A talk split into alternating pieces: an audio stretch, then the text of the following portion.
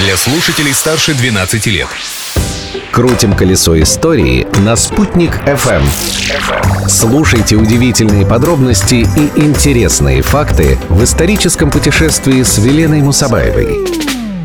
Всем большой привет! На календаре 16 июня, и я вновь готова поведать вам историю этого дня.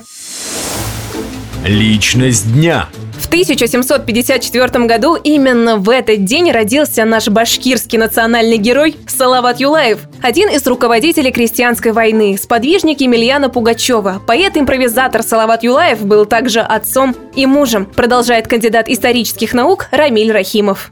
Оказавшись в тюрьме, он пишет письма своим родным, и мы видим, что, находясь в тяжелой критической ситуации, он не просит «спасите меня, выгородите меня». Он расписывает все, что надо сделать по отношению к своей семье. Собрать деньги, выкупить, если уже детей арестовали, выкупить их, спрятать. Он думал о своих детях. Это ну, говорит тоже много о человеке. Он был воин, но он был мужчина.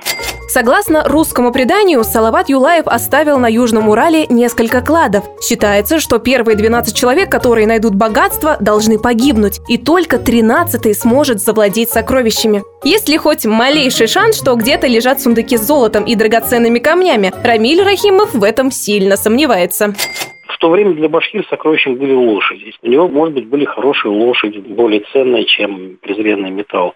Потому что золото башкиры, как тюрки, всерьез не воспринимали, а серебро использовалось для украшения уздечки, оружия, бриллианты и прочее. Их, они тоже были им непонятны. Поэтому сокровище Салат Юлаевой, где он там останавливался, мылся на озере Банном, там вот в той горе спрятал. Сокровищ на самом деле его нет. Э, я предполагаю, что и у Пугачева-то, скорее всего, его не было, и у Салавата Юлаева не было. Единственное сокровище Салавата Юлаева, про которое известно точно, это его творчество. Трогательные стихи, посвященные родному краю.